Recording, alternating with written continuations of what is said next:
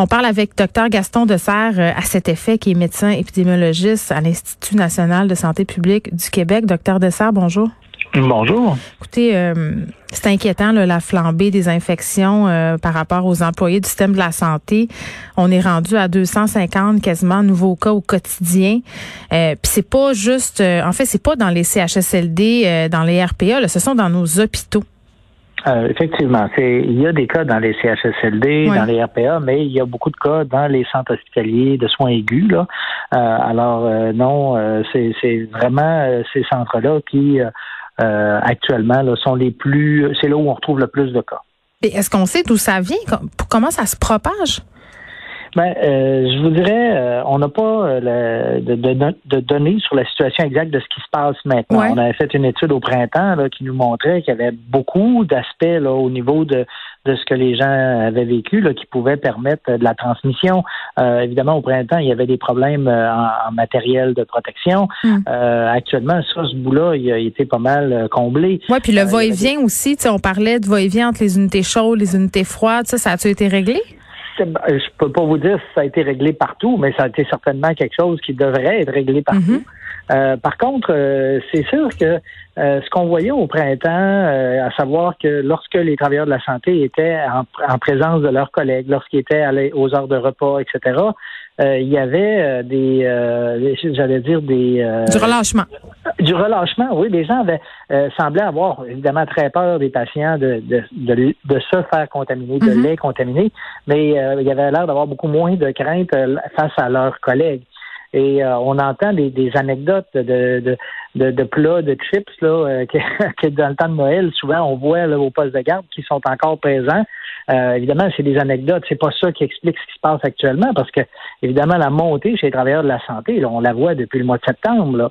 Alors, il y a toutes sortes de choses. Hmm. On veut essayer justement de comprendre qu'est-ce qui explique ce qui, ce qui se passe maintenant, mais c'est certain que je dirais là, c'est dramatique, non seulement pour les gens qui deviennent malades, mais tous mm. les, toutes les autres qui sont exposés, euh, toutes les autres personnes qui sont exposées, qui doivent être mises en isolement, qui diminuent encore plus l'approvisionnement euh, en, ressources humaines pour faire euh, les soins. Alors, mm. non, c'est vraiment très difficile. Puis, docteur Dessert, je veux juste qu'on situe, il y a quand même quasiment près de 30 000 travailleurs de la santé, là, 27 400 pour être plus précise, qui ont contracté la COVID-19. C'est beaucoup. On est à deux, on est à 10 000. C'est juste ces deux derniers mois. Donc, il y a clairement une flambée. Et là, vous me parliez du bol de chips. Là, je vais faire un peu de pouce sur ce que vous venez de me dire. Premier ministre Legault, euh, qui en conférence de presse cette semaine disait, euh, écoutez, là, moi j'entends qu'il y a des parties de bureau. Tu sais, c'est facile de laisser tomber la garde. Je pense que c'est important qu'on s'en parle parce que euh, si tu travailles, si tu es toujours avec la même gang, mais tu te dis ben, on se voit à longueur de journée. Donc, qu'est-ce que ça fait si on partage un apéro, si même on partage des petites bouchées, puisqu'on se voit, on va se laver les mains. Tu sais, il y a plein d'occasions où on peut être tenté comme ça de laisser tomber les précautions et, où on évalue notre propre risque de façon euh, peut-être pas toujours euh, optimale. Ouais, ben en fait, je pense que c'est vrai.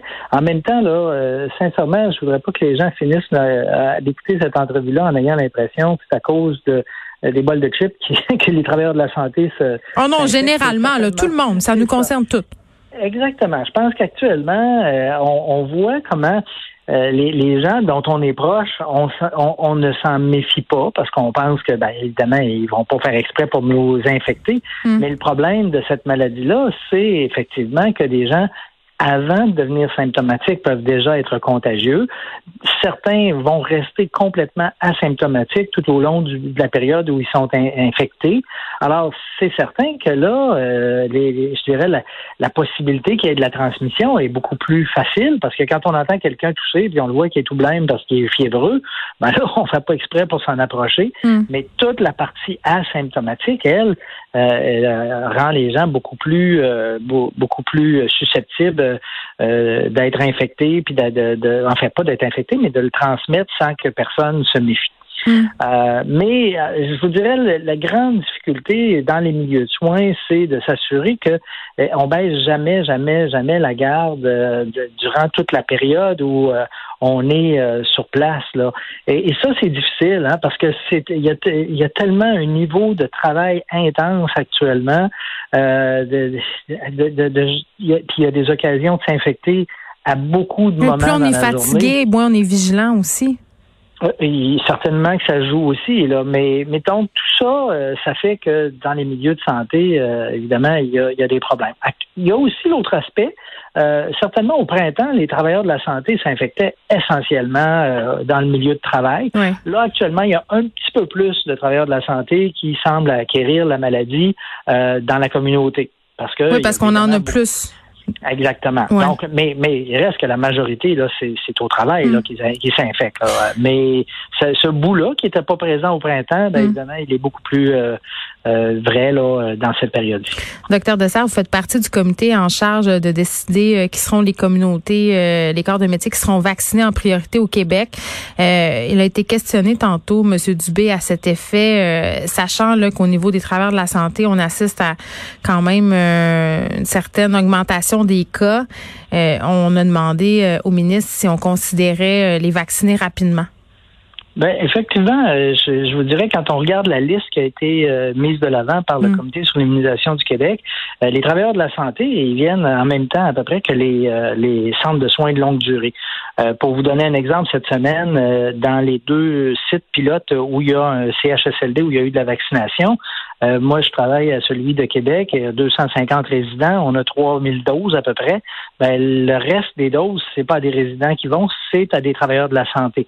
à Montréal, c'est un peu la même chose. Donc, euh, mm. la vaccination des travailleurs de la santé se fait, s'est fait et se fera euh, en parallèle avec celle des résidents euh, des CHSLD. Et, c'est clair que c'est une priorité absolue là, de vacciner au plus vite les travailleurs de la santé pour arrêter là, ce qui se passe.